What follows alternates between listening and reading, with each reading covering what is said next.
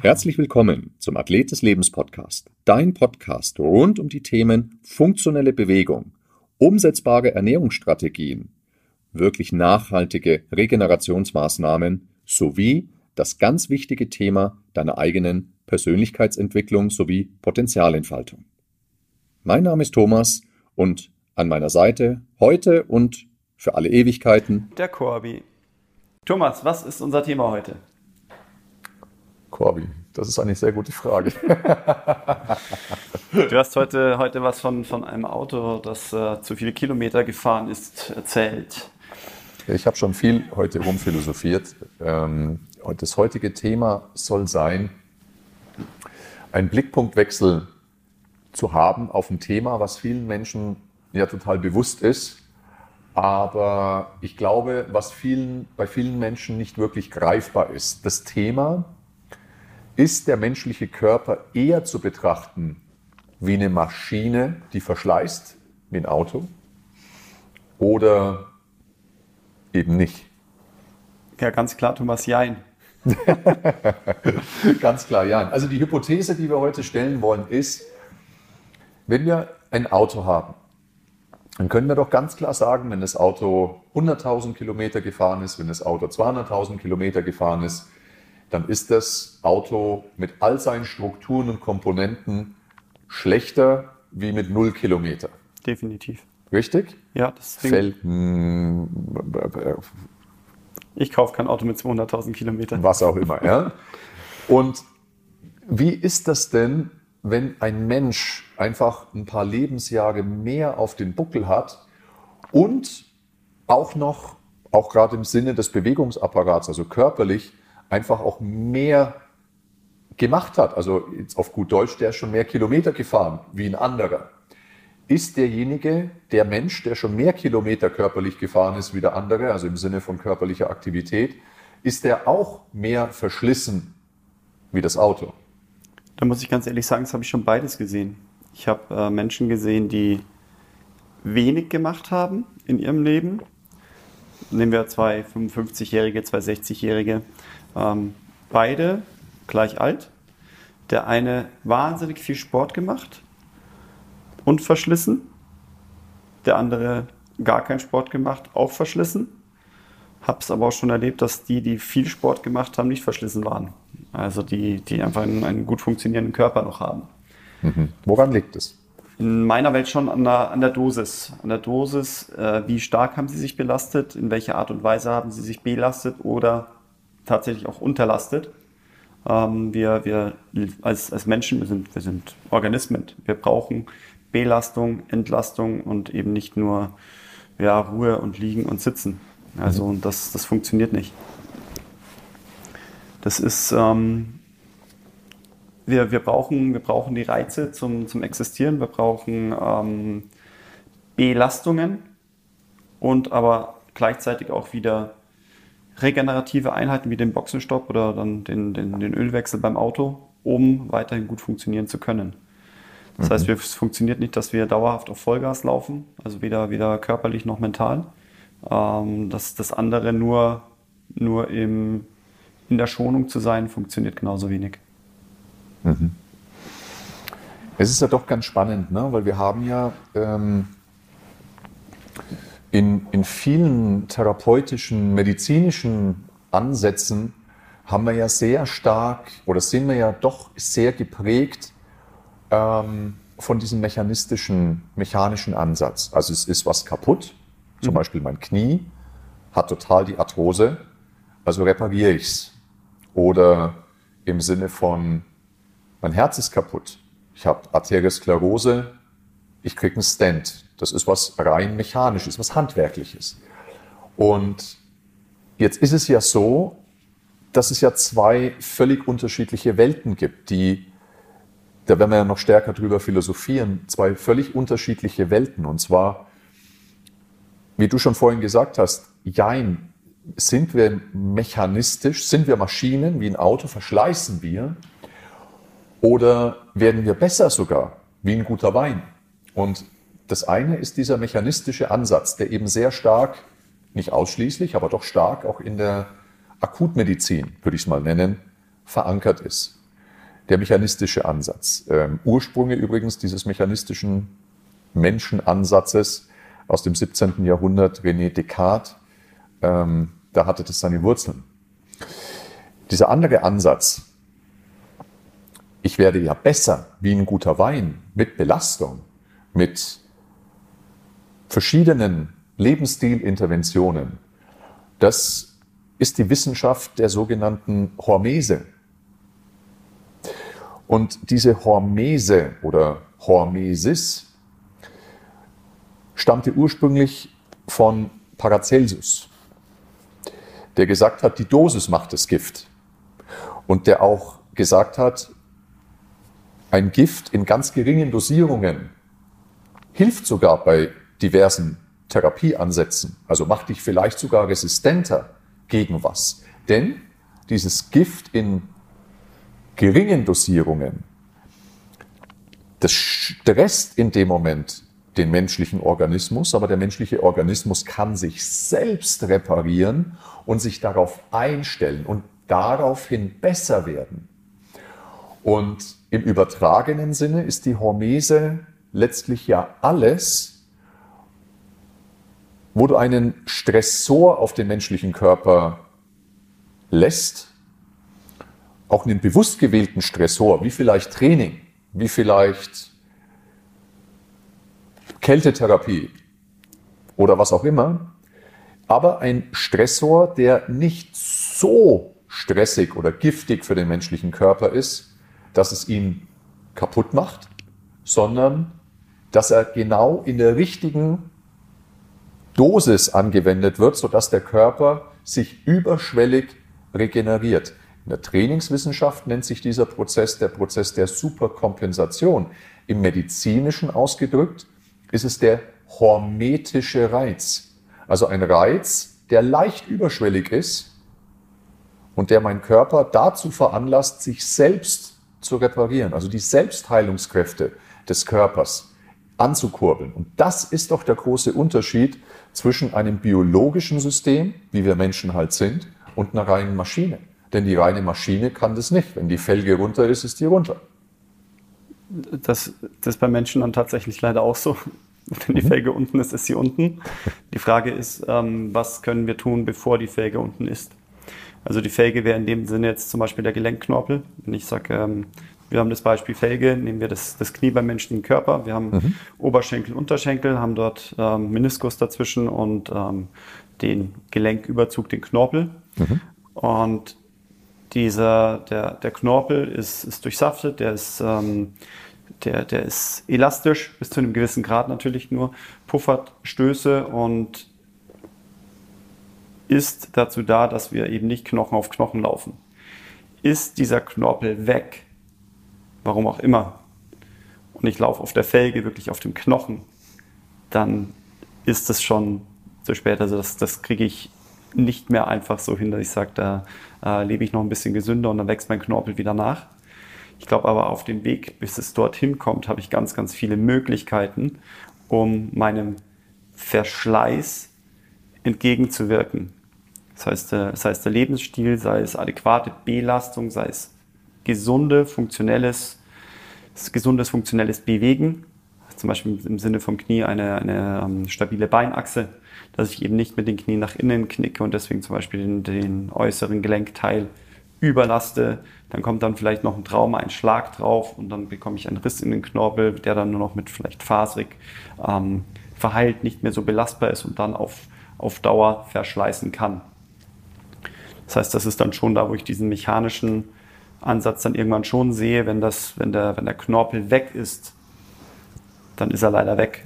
Und da zeigt mir dann meine Erfahrung jetzt als Therapeut, dass ich Patienten habe, wenn dann der Knorpel wirklich komplett weg ist, die auf der Felge laufen und da gar nichts mehr geht von, von Schmerzen, die Entzündung die ganze Zeit drin ist, ähm, auch dann, dann eben akut medizinisch die Spritzen nur noch ja, stundenweise helfen. Ähm, dann ist eben dann der mechanische Ansatz das Knie oder die belasteten Teile vom Knie auszutauschen, eine, eine totale Endoprothetik reinzumachen und dann ist, ist dann dieser Stressor weg und die Leute können sich wieder funktionell schmerzfrei im Alltag bewegen. Also es gibt schon den Bereich, wo wir im Leben froh sein können, also der eine oder andere, dass es, dass es die Möglichkeit gibt, bestimmte Sachen auszutauschen. Die Frage ist nur, ab wann macht das Sinn? Wie alt bin ich dann und was habe ich davor getan, um zu verhindern, dass ich irgendwann auf der Felge laufe? Hm. Das bedeutet ja, diese zwei Ansätze, ne? der mechanische äh, Ansatz, also der Mensch wie eine Maschine mit Ersatzteilen und so weiter, ähm, ist das eine. Und das andere ist eben das, was ich beschrieben habe, dieses biologische, dieses lebendige System, was sich selbst regenerieren kann, was sich selbst immer wieder auf und abbauen kann. Ähm, das funktioniert, wenn ich dich jetzt richtig verstehe, ja nur zusammen. Es ist kein Widerspruch, sondern in dem Moment, wenn ich so habe ich dich jetzt jedenfalls verstanden. Wenn ich, abgesehen davon, ich habe vielleicht ein Akuttrauma, also einen Unfall, einen schweren ja. oder was auch immer, ja, ähm, so ist es doch tatsächlich ja so, dass wenn ein Mensch am Anfang oder eine lange Zeit seines Lebens eben nicht genug hormetische Reize bekommen hat, also hormetische Reize, die die Selbstheilung aktivieren, im Sinne eines gesunden Lebensstils, dass dann er sich vielleicht so weit gebracht hat, dass er akut medizinisch versorgt werden muss, also mechanisch, mechanistisch gedacht. Und was ist dann danach, wenn eben diese Intervention stattgefunden hat? Das ist, glaube ich, auch was, was in den Köpfen vieler Menschen überhaupt noch nicht drin ist, dass nämlich auch im Anschluss an eine Akutversorgung, die eher mechanisch geprägt ist, also Ersatzteil oder reparieren, dass es nur dann gelingt, dauerhaft wieder ähm, eine gute Lebensqualität zu haben, wenn ich dann im Anschluss wieder in diese hormetische Denkweise gehe und wieder hormetische Reize dauerhaft in mein Leben ähm, integriere im Sinne einer Lebensstilveränderung. Absolut, absolut. Also der, wo, wo, wo soll ich jetzt anfangen? Das war das, du da sehr viele, viele Sachen jetzt schon, schon ähm, zusammengefasst. Das erste war, der Auf- und Abbau im Körper, ähm, der dauerhaft stattfindet, der findet jeden Tag statt. Das heißt, äh, tagsüber, wenn wir Belastung haben, dann, dann belasten wir den Körper. Wir haben ständig irgendwelche Mikroverletzungen, Mikrotraumen, ähm, die der Körper über Nacht wieder repariert, regeneriert. übrigens auch ganz, wenn ich da reingehe, schon ganz, ganz wichtig, dass das jeder versteht. Wir haben wirklich jeder einzelne Mensch, jeder einzelne Mensch hat jeden einzelnen Tag Mikrotraumen, Mikroverletzungen. Das, davon lebt der Körper. Und das ist auch die Essenz des Lebens, dass der Körper sich daran wieder äh, repariert. Ähm, jeder Mensch hat übrigens auch zigfach jeden Tag mikroskopisch kleine äh, Infarkte in seinem Körper oder mikroskopisch klein entstehende Krebszellen in seinem Körper. Das ist ein, ein permanent lebendiger Prozess. Ein permanent lebendiger Prozess. Jawohl, und solange der Ganze im, im Gleichgewicht ist, eben dieser Stress oder Abbau und die Regeneration, sind wir gesund, funktionieren wir auch gut. Das ist, ähm, ob ich das auf muskulärer Ebene, Knochenebene, Gelenkebene sehe oder eben bei den Organen, Herz-Kreislauf-System. Das, dann merken wir das ja nicht mal. Mhm. Oder wir merken, oh, jetzt bin ich ähm, oh, ich, ich, ich fühle mich, fühl mich schlapp, ich fühle mich kränklich, ich gehe heute mal drei, vier Stunden früher ins Bett, ich schlafe statt meiner gewohnten viereinhalb, fünf Stunden, schlafe ich auf einmal zehn Stunden und gebe dem Körper so die Zeit, eben sich zu regenerieren und dann mehr Zeit für diese ähm, Heilungsprozesse zu geben. Das kennt jeder, der, der eine Grippe, eine Erkältung hat. Da sind wir ähm, auf der, sagen wir mal, linken Seite vom Gleichgewicht. Das heißt, wir haben etwas im Körper, das, das uns überfordert im ersten Moment. Das heißt, wir sind dann krank, das heißt, wir, wir sind angegriffen und bis dann unsere Abwehr wieder hochfährt, um das Ganze wieder ins Lot zu bekommen, wo ich sage, okay, ich bin dann gesund oder eben nicht mehr krank. Das ist dann der, der erste Zeitraum. Das heißt immer so schön, ja, mit Medikamenten dauert, äh, dauert eine Grippe sieben Tage ohne eine Woche. ähm, Das heißt, die Zeit, bis ich, bis ich wieder auf, sagen wir, Null bin, ist das eine. Dann bin ich natürlich aber nicht mehr so Leistungsfähigkeit wie sieben Tage davor, nicht allein nur deswegen, weil ich krank war, sondern ich war dann sieben Tage inaktiv. Ich war nicht gewohnt, dass ich Treppen steige. Ich bin nicht gewohnt, dass ich, dass ich mich lange konzentriert habe oder ähnliches. Dann brauche ich wieder die adäquate Aufbaureize, dass ich wieder in meine alte Leistungsfähigkeit komme. Also ich kann nicht erwarten, dass ich sage, ich war krank, ähm, bin wieder gesund, kann wieder, sagen wir, in die Arbeit gehen oder ich darf jetzt auch wieder Sport machen, darf ich nicht erwarten, dass ich die gleiche 10 Kilometer Zeit laufe wie vor meiner Grippe. Das ist auch ein ganz wichtiger Punkt, den du da sagst, weil das ist wirklich in den Köpfen vieler Menschen überhaupt nicht verankert. Ähm, denn die denken, also jedenfalls ist es mir so ergangen in meinem beruflichen Leben, dass ich viele Menschen getroffen habe, die eben so denken, ähm, dass in dem Moment ich, ich habe eine Verletzung oder ich bin krank und dann irgendwann kommt der Tag X und dann sagt mir der Arzt, jetzt bin ich wieder gesund. Also im Sinne von, Gesundheit ist binär, eine Null oder eine Eins. Ne, ist fluide. Ist es das? Nein, es ist fluide. Das ist ein, ein Auf und Ab, das ist ja ein, ein ständiger Wechsel und gerade nach, nach Verletzungen, bis mein Körper ausgeheilt hat, wir haben verschiedene Phasen. Wir haben am Anfang die Entzündungsphase, die ist dann irgendwo im Bereich fünf Tage, wo es erstmal nur, nur darum geht, den Bereich, der verletzt war, wieder, wieder mit ähm, ans, ans System anzubinden. Wenn nicht, wenn Gefäße und ähnliches verletzt sind, wenn, wenn Ödeme drin sind, das, das annähernd mal abzubauen. Dann haben wir bis drei Wochen die Proliferation, ähm, dass wir Funktionsgewebe aufbauen, dass zum Beispiel ein Band irgendwo wieder ansatzweise vernarbt und ähm, dann haben wir die Konsolidierung, die bis zu einem Jahr dauert, dass das Ganze wieder so belastbar und funktionsfähig ist, dass, dass wir sagen, okay, wir, wir sind umgeknickt und ähm, nach einem Jahr stolper ich halt und, und knick wieder ein bisschen um, aber es ist nicht sofort wieder dieser, dieser komplette Bänderriss, sondern es, ich, ich habe das adäquat abfangen können.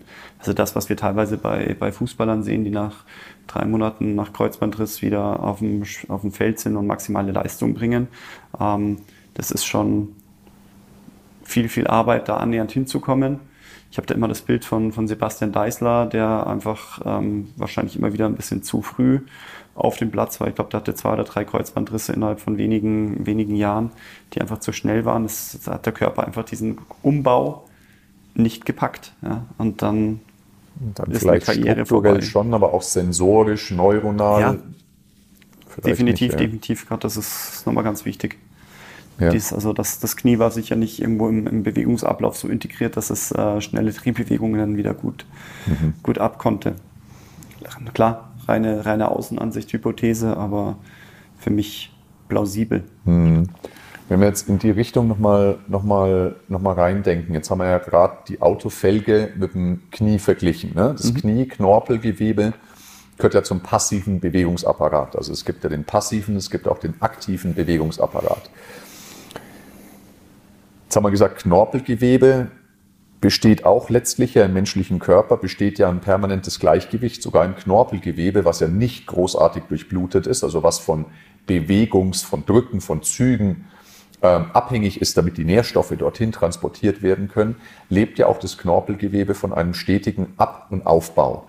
Jetzt, wenn jedoch eben der Knorpel zu einem gewissen Grad einfach weggeschrubbt ist, dann wird es nicht so sein. Also da kommen wir auch an die Grenzen der Selbstheilungskräfte des Körpers, weil es halt passiver Bewegungsapparat ist, also schlecht bis gar nicht durchblutetes sogenanntes braditrophes Gewebe.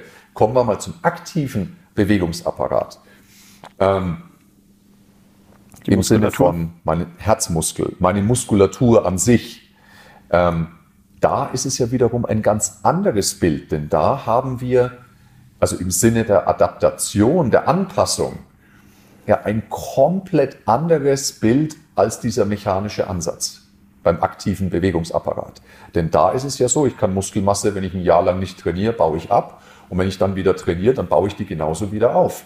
Das heißt, der Körper ist total wiederherstellbar, auch ein Herz. Also ich kann ein, ein, ein Herz mit, mit, mit ganz schlechten ähm, Herzhöhlen, mit ganz, ganz schlechten ähm, Herzpumpfunktionen, mit einer vielleicht zu dicken äh, Herzwand in Relation zu den Herzhöhlen. Das kann ich komplett reversibel gestalten durch gezielte, hermetisch, äh, hormetische, hermetische, hormetische Reize. Also durch ganz gezielte, überschwellige Stressoren, die dann meinen Körper dazu veranlassen, wieder besser zu werden. Hm, genannt Training.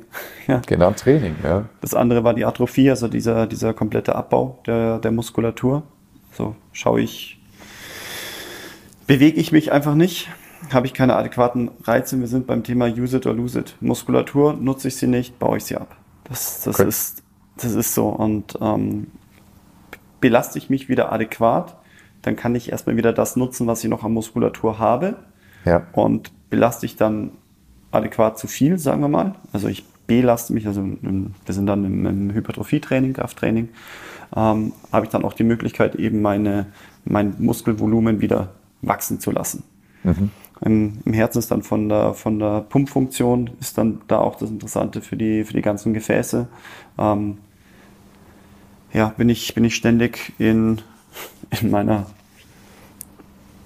Ruhe, bei meiner Ruheherzfrequenz von, na okay, wenn ich mich, wenn ich mich wahrscheinlich wenig bewege, ist sie nicht bei 60, sondern lass es dann irgendwo bei 80 sein.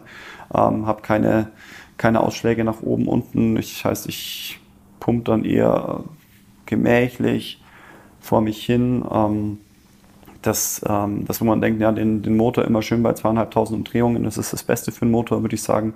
Das ist für, für den menschlichen Organismus definitiv nicht das Gesunde. Wir brauchen unsere Belastungsspitzen. Das heißt nicht, dass wir die ganze Zeit im roten Bereich laufen sollen, sondern wir brauchen eben die Abwechslung von B- und Entlastung.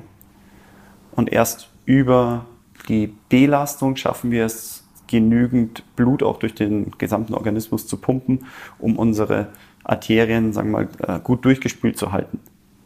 Auch elastisch. Elastisch, zu halten. definitiv.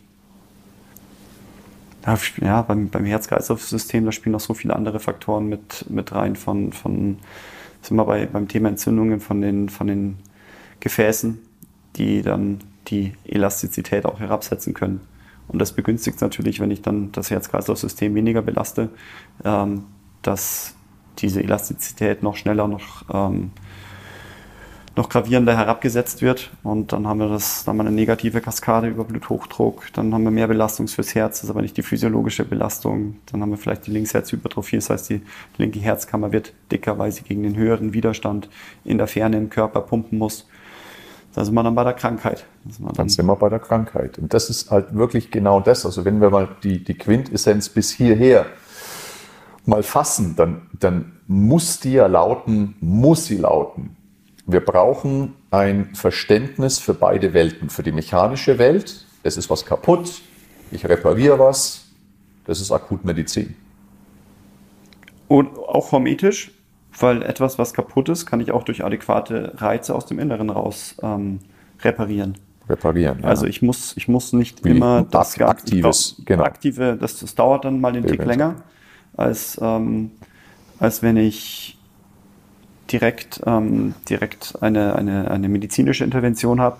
Wobei das auch, was ich immer wieder bei, bei Patienten höre, die, die ähm, die sagen, ah ja, lass ich halt meine, meine Schulter kurz, kurz mal operieren und dann geht es schon wieder und dann sage ich, naja, dann bist du auch drei, drei Monate, die es dauert, bis du den, den Arm wieder normal bewegen kannst und eine Garantie, dass du endgradig den Arm über Kopf nach hinten nehmen kannst, ist nach drei Monaten, kann ich dir auch nicht direkt versprechen.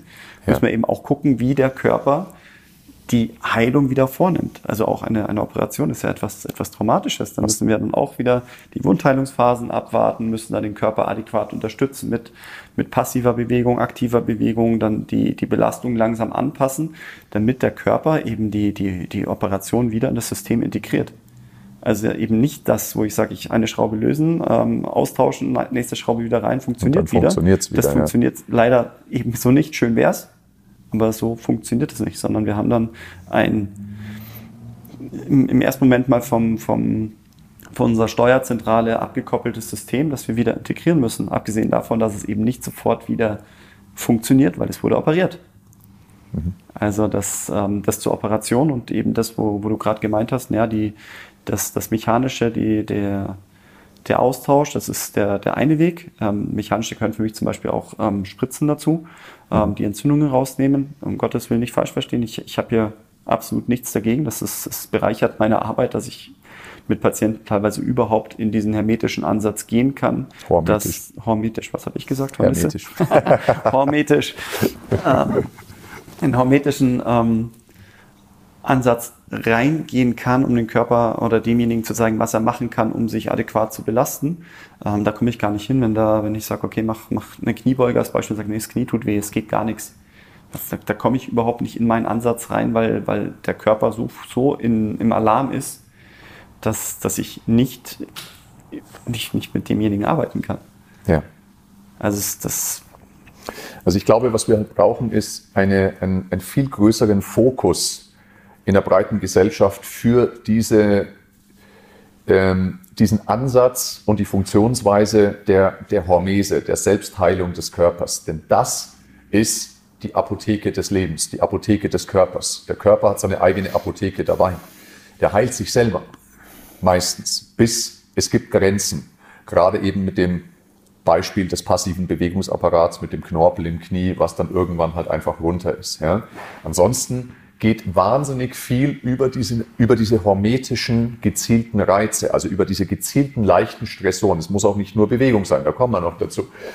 Und was ich einfach sehen möchte ist und, und auch vermittelt haben möchte, ist, dass wir, das, dass wir Bewegung und, und, und, und, und Lifestyle-Interventionen nicht nur als, als schöne Option, als schönes Kann sehen, sondern das ist die Grundlage des Lebens. In dem Moment, wenn alles zu kommod ist, zu entspannt ist, zu, zu leicht geht und kein Stressor mehr in meinem Leben ist, dann bedeutet es, also jetzt mal ganz plakativ gesprochen, Degeneration und Tod.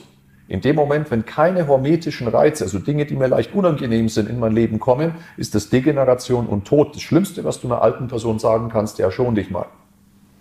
Auf Dauer. Abs absolut auch die, ähm, die mentale Leistungsfähigkeit ohne Bewegung, die, die ist ja nicht gegeben. Also wenn wir, wenn wir ähm, die Verschmelzung, also nicht die Verschmelzung, aber das Zusammenspiel linke, rechte Gehirnhälfte haben bei, bei Kindern, wenn wir uns das anschauen, von der Entwicklung her, ähm, sind, sind die Gehirnhälften, die arbeiten nicht zusammen. Das heißt, sie, wir haben eine rechte Wahrnehmung und eine linke Wahrnehmung. Und wer ein Kind hat und das beobachten konnte, dann ähm, dauert es, bis ein Kind einem Gegenstand, das von rechts nach links geht, ähm, einmal folgen kann. Und auch am Anfang wird alles, was rechts ist, mit rechts gegriffen und alles, was links ist, mit links gegriffen. Und erst wenn die, über die Entwicklung schaffe ich es, von, mit der rechten Hand zum Beispiel auch nach links zu greifen. Das ist dann eben so eine, eine, eine Verschmelzung.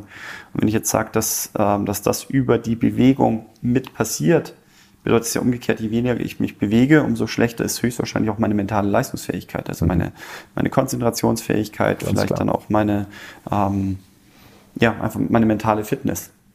Ja. Und ähm, ja, vom Aufbau, Abbau brauchen wir gar nicht reden, was, was ähm, sind wir wieder beim passiven Bewegungsapparat. Also egal ob Knochen, Knorpel. Ähm, Im Körper haben wir, haben wir die, immer die Klasten und die Blasten. Also es ist immer der, der Merksatz, die Blasten, die bauen, die Klasten, die klauen. Zum Beispiel jetzt im, im Beispiel vom, vom Knochen, vom, von, nehmen wir den Oberschenkelhals, das ist den meisten Leuten geläufig bei, bei alten Menschen, die zum Beispiel stürzen, zum Beispiel auf den Oberschenkel, dann haben sie einen Oberschenkelhalsbruch, ähm, was im ersten Step zur Bettlägerigkeit führt. Und dann, ähm, je nachdem wie, wie unfit schon jemand ist, ganz, ganz schnell diese Degeneration und leider dann auch Richtung ähm, Krankenhauserkrankungen, Lungenentzündung, ähnliches führen kann und ähm, dann, dann zum Tod. Das ist ähm, ich habe ich hab mit, mit 16 im, im Altenheim gearbeitet als Stationshilfe. Und wenn, wenn dann eine, eine alte Person also im, gestürzt ist und dann ins Krankenhaus gekommen ist, die sind meistens eine, sehr unfit zurückgekommen und ja, Leben hat dann auch immer wieder dann leider schnell das Ende gefunden und das deswegen die eben so fit zu bleiben. Ich glaube, ich habe in einem der, der vorherigen Podcasts gesagt, dass für mich schon das Ziel ist, dass ich fit bis ins hohe Lebensalter bleibe, also dass ich mich bewegen kann, um diesen, dieser Degeneration zu entgehen. Mhm. Von den, von den, vom Oberschenkelhals wollte ich eben gerade raus, die Osteoblasten und die Osteoklasten, also die den Knochen aufbauen und den Knochen abbauen, das passiert immer entlang der Belastung. Das heißt, wir haben ein, ein, so eine Bienenwabenartige Struktur im Knochen, also der Oberschenkelhals von der, von der Hüfte zum Oberschenkel der ist, der ist nicht ein, ein massives Teil, den ich durchschneide und sage ah, das ist ja wie ein, wie ein, wie ein Ast, sondern es ist halt eher wie ein, wie ein, ähm, wie ein, ja. ja, wie ein, wie ein, wie ein Hohlraum, der verwoben ist, hm. dadurch entlang dieser Kraftlinie Stabilität hat und wenn ich dort keine Belastung mehr habe, weil ich zum Beispiel zu viel sitze, mich nicht mehr bewege, nicht mehr aufstehe, keine Treppen mehr steige, dann ähm, baut der Kno Körper dort Knochen ab. Wenn ich dann eben dort drauf, drauf fall, dann habe ich tatsächlich den morschen Ast, der dann brechen kann. Das heißt, wir haben ständig diesen Auf- und Abbau und wenn wir keine adäquaten Belastungsreize mehr haben, dann haben wir tatsächlich nur noch den Abbau. Und das mhm. ist genau das Gegenteil eigentlich von, von Gesundheit. Das ist, das, da geht es dann hin zur Krankheit, also Krankheit durch Schonung. Genau. Das ist nicht das, was wir, das ist eh nicht das, was wir mit unserer Arbeit anfeuern. Ja. Genau, also von dem her jetzt gerade auch nochmal im Sinne dieser Bewegungsstressoren, also dieser hormetischen Reize, dass wir die mehr sehen, dass wir in ihnen wirklich auch mehr sehen, wie nur äh, ein bisschen Lifestyle, bisschen Training, bisschen sportlich sein, sondern das wirklich so zu sehen als eine für jedermann eine präventivmedizinische Intervention, die die Apotheke des Körpers ankurbelt und öffnet. Definitiv. Also der aktive Lebensstil führt zu Gesundheit. Wenn du bei uns an, an unser Athlet des Lebensrad ähm, denkst, ähm, sind wir dann im zweiten Bereich von, von Move, von der Bewegung. Jeder, der das Rad noch nicht gesehen hat, ist herzlich eingeladen, es sich auf unserer Homepage anzuschauen. ähm, da haben wir erstmal Care, das war die, die ganze Schmerzfreiheit, dass ich mich adäquat bewegen kann.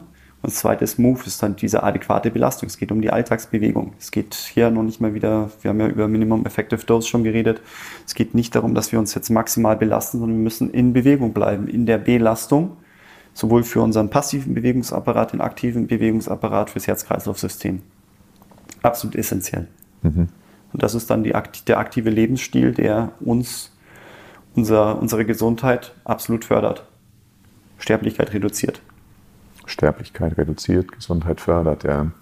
Und übrigens da am Rande, also Sterblichkeit reduzieren wir nicht, indem wir den Fokus nur auf die Risikofaktoren legen und versuchen, die, die Risikofaktoren zu vermeiden, sondern wir sollten die Gesundheits- und Lebensfaktoren eher aufsuchen, anstelle von immer nur Risikofaktoren zu vermeiden. So, ich rauche nicht, ich sauf nicht, etc.